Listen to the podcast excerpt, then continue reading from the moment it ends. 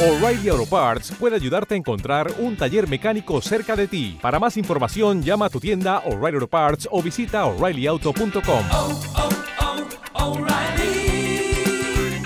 oh, Parts. Como una contribución a generar conciencia sobre el respeto a la dignidad humana, presentamos La voz del buen trato con la doctora Rocío Puerta Viana.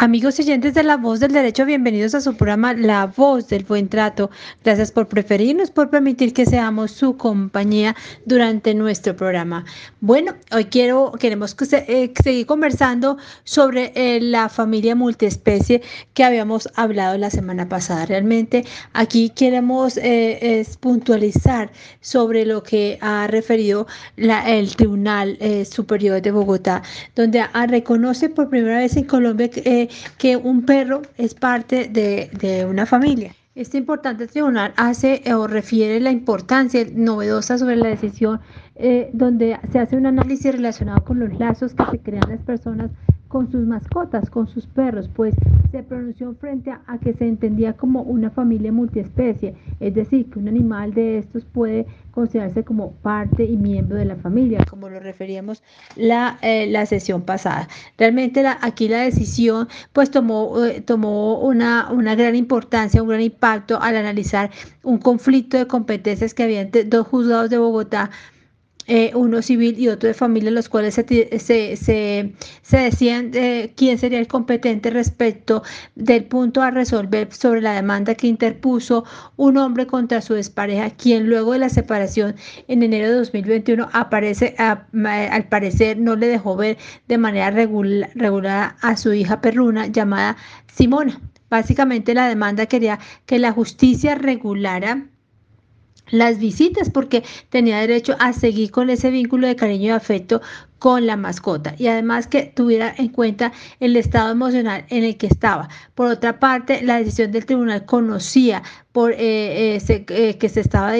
analizando profundamente realmente estos vínculos afectivos o esta relación que, que de pronto puede sonar que es di- diferente, pero realmente las realidades son otras. Es, es- es esa, ese vínculo que se construye con las mascotas y esa compañía que se da. Y aquí se lee que la mujer demandada crea que con las visitas eh, de, de la mascota pues la afectaba emocionalmente. La historia eh, de estos dueños en los estrados judiciales termina el 28 de octubre del año pasado, donde eh, por reparto correspondió resolver la demanda de juzgado a un juzgado de familia, el cual eh, argumentó que no era competente pues para conocer el caso. De esa manera, pues en, esa, en- de esa razón que era el tema que se estaba debatiendo, realmente si eh, hacía parte de del- del grupo familiar o no. Ahora, lo que se, lo que se estaba dirimiendo es realmente lo que se o correspondía resolver al Tribunal de Bogotá como instancia superior a estos juzgados, era si realmente se, se plantear y resolver eh, la relación que se podía construir con una mascota. Al no existir regulación de la familia multiespecie en Colombia, se tenía que aplicar normas que establecieran la custodia, el cuidado relativos eh, a, pues, a, los, a los menores de edad o pues, similares a los integrantes, a los integrantes de la familia. Aquí empezamos a, se empieza a hablar de la familia multiespecie y la sala mixta del tribunal con ponencia del doctor Carlos Andrés Guzmán eh, eh, empezó a recoger que eh, los acuerdos, o sea, las, las leyes respecto de los animales dejaron de ser considerados cosas. Aquí eh, se le da un estatus eh, al, al- a la mascota como esa relación y ese vínculo afectivo y se empieza a tener un reconocimiento en el ordenamiento jurídico. Ahora también son identificados como seres sintientes de, eh, respecto de quienes existen y deberían eh, tener una protección muy especial. Los animales dejaron de ser considerados cosas, pe- pero no perdieron su estatus de propiedad dentro del ordenamiento jurídico. Ahora, En cuanto al concepto de multiespecie, la sala del tribunal recordó que el rol de los animales en la familia no es nuevo, solo que sus integrantes ahora están más dispuestos a hacer mucho más por ellos. Además, recogió que para que los animales sean parte de la familia deben cumplirse dos requisitos, que la, las personas los reconozcan como tal y que los animales asuman roles en ese núcleo familiar. Cuando se cumple estos parámetros, refiere el tribunal que cuando las personas toman decisiones emocionales y financieras que van más allá de satisfacer las necesidades básicas, como son los cuidados cosméticos, los suplementos nutricionales, es decir, cuando se le da un nombre, atributo, personalidad, se toman en cuenta sus necesidades. Y para, y para estos casos eh, se hacen actos como mudanzas, en, estos casos cuando se dan eh, mudanzas, divorcios, vacaciones, eh, se le dan unos roles como los hijos, es decir, se le, se le, se le da un cuidado especial de tal manera pues que, que se pueda denotar obviamente los afectos que se tengan con las mascotas. Y bajo este escenario es que se, se hizo un análisis que el derecho, que el derecho en estos casos debe evolucionar, debe cambiar, porque pues tiene, hay, hay un reconocimiento en la sociedad, es decir, que se reconoce la protección de la familia multiespecie y debe ser, y, debe, y, aquí en este caso pues sería desconocer la mejor y actual interpretación de la constitución política y que especialmente cuando estas necesidades ya se han expresado por la ciudadanía de acudir a la jurisdicción ordinaria solicitando que se regulen las visitas de sus animales domésticos. Y en este caso lo que se indica es que a la fecha no había en ese momento jurisprudencia de las altas cortes en las que abordara este aspecto en, en, específico, como es la demanda de, para regular visitas en una familia multiespecie. En este punto, es, em, pues eh, hubo un salvamento de voto eh, en, la Corte Suprema y este debate, pues sobre estas, las autoridades judiciales podían tomar medidas de embargo sobre los, sobre los perros. Es decir, aquí había, se presentó un debate, lo que decíamos en, en el programa pasado, es decir, los, eh, los, las mascotas pues, se convierten en parte del núcleo familiar, pero las mascotas hacen parte de la sociedad conyugal. En esta vez mm, realmente eh, lo que se hizo fue un análisis eh, sobre los animales que pueden ocupar un lugar como integrantes de las familias humanas, situaciones que son susceptibles de protección real en la sociedad. Aquí es muy importante analizar que eh, todas estas reformas y toda esta, esta, manera de, de, de, ver las relaciones en las familias multiespecies, pues eh, realmente existen eh, unas, unas, unas modificaciones importantes o en las codificaciones civiles tanto de Europa como de América. Esto va en consonancia con la legislación sobre el bienestar animal que califica a los animales. Nuevamente reiteramos, no como cosas, sino como seres sintientes. En este, en este nuevo paradigma, pues se ha conducido a la superación de la tradicional dicotomía de personas-cosas mediante la configuración de un, de un tertium genus, o sea, esto dedicado a la elaboración de un régimen jurídico especial con repercusiones principalmente en materia de propiedad, de responsabilidad civil, de familia y de sucesiones. Esto es importante que la trascendencia no es solamente reconocer que la mascota hace parte de la familia, sino que va, eh, eh, va entrando en ese mundo jurídico amplio que, que, regula la familia. Tenemos un proceso, o se tuvo un proceso de divorcio eh, donde eh, un juez eh, decidió imponer medida de embargo y secuestro a dos mascotas, a dos perros, que eran las mascotas de la familia. La, la, mujer interpuso una tutela que llegó hasta la Corte Suprema de Justicia alegando o argumentando que los caninos no eran bienes muebles, como alegaba el juez, sino que eran sintientes, como ha dicho la Corte Constitucional frente a otros animales. El caso abrió un debate jurídico al interior de la sala civil y eh, pues se somete nuevamente a estudio eh, el tema. Aquí la mujer dijo que a la justicia que su hijo había desarrollado un lazo de fraternidad con los dos perros que tenía como mascotas, incluso que los dos animales eran como sus hijos, pues habían permanecido por muchos años como parte de la familia, pero que no obstante al revisar el caso, el juez de primera instancia aseguró que la mujer tenía otras formas de pelear lo sucedido y que no debía acudir a la tutela. La madre apeló y escribió en su escrito, los derechos fundamentales de mi hijo están siendo amenazados por parte de las medidas cautelares que decretó el juzgado sobre, los, sobre las mascotas, sobre los perros, y no, puede,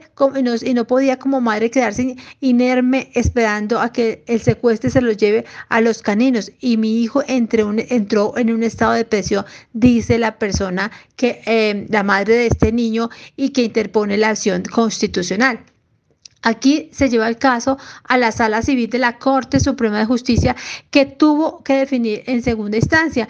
eh, pues este caso eh, em, respecto de, esta situación con las mascotas. La Corte concluyó eh, que la precursora tiene la posibilidad de presentar su oposición para que en el marco del incidente respectivo someta a escrutinio del juez de familia las especiales circunstancias aducidas en esta sede, que alegaba propiedad sobre los perros y la existencia de vínculos afectivos, por lo que al existir el, eh, en este caso, al existir el mentado miedo de, eh, miedo de defensa, se impone la confirmación de la denegación de la salvaguarda, es decir, tiene que oponerse al embargo y secuestro de los perros en el marco del proceso civil y no de la tutela. Aquí, no obstante esto, el magistrado Haroldo Wilson Quiroz salvó su voto, pues considera que la Suprema Corte desaprovechó la oportunidad de introducir un concepto novedoso sobre la familia multiespecie. A su juicio, la decisión del embargo y secuestro de las mascotas no tuvo en cuenta las distintas aristas del caso. Por ejemplo,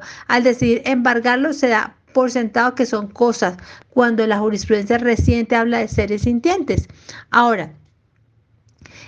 los animales cada vez se convierten más en parte de la familia. En nuestros días son comunes los sitios que admiten la concurrencia de animales a sus instalaciones, la asistencia de guarderías especializadas, un creciente comercio de productos novedosos, no solo de consumo, sino también de salud, funerarios, seguro de vida. Todo ello para atender las necesidades surgidas del ánimo de las personas de brindarle bienestar a sus animales, integrarlos a su grupo familiar, pues de una manera muy estrecha a la vida, a la vida diaria, a la vida, a la rutina em, de, las familias y esto lo afirmó el magistrado Quiroz. Y de allí empieza la Corte a introducir el concepto de familia multiespecie que ha utilizado eh, mm, la sociología durante muchos años, donde se refiere que la humanidad en su libertad para interactuar con otros seres que integran la biosfera puede crear vínculos sentimentales con miembros de otras especies, encontrando en ellos el amor, la compañía que nos llenan los seres humanos, dicen eh, algunos sociólogos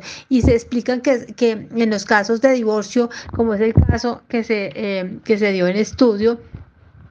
pues la justicia debería resolver quién debe correr con la manutención, a qué miembro se le entrega la custodia y si habrá derecho a las visitas como ocurre en las familias con los demás integrantes de la familia. Es decir, es un concepto novedoso eh, de, en toda esta situación. Entonces, esas son los, dos sentencias de la Corte. Una que reconoce eh, que los animales, que los mascotas son parte de la familia y otro que le da como esa interpretación de que lo dirima en, un en, en, una, en una intervención de oposición de un secuestro, dándole una categoría de un bien o de una cosa que hace parte quizá de la sociedad conyugal. Eh, eh, queríamos complementar eh, lo que habíamos conversado la sesión pasada sobre la familia multiespecie frente a, a las dos interpretaciones que se han dado y frente a la apertura de un nuevo mundo de integrantes de la vida familiar, lo que repercute obviamente al mundo novedoso jurídico de las familias, que cada día van, van cambiando y que va más allá, más adelante a pasos gigantescos que la misma legislación. Vamos para un pequeño corte y en un instante estaremos con ustedes. Esta es la voz del derecho.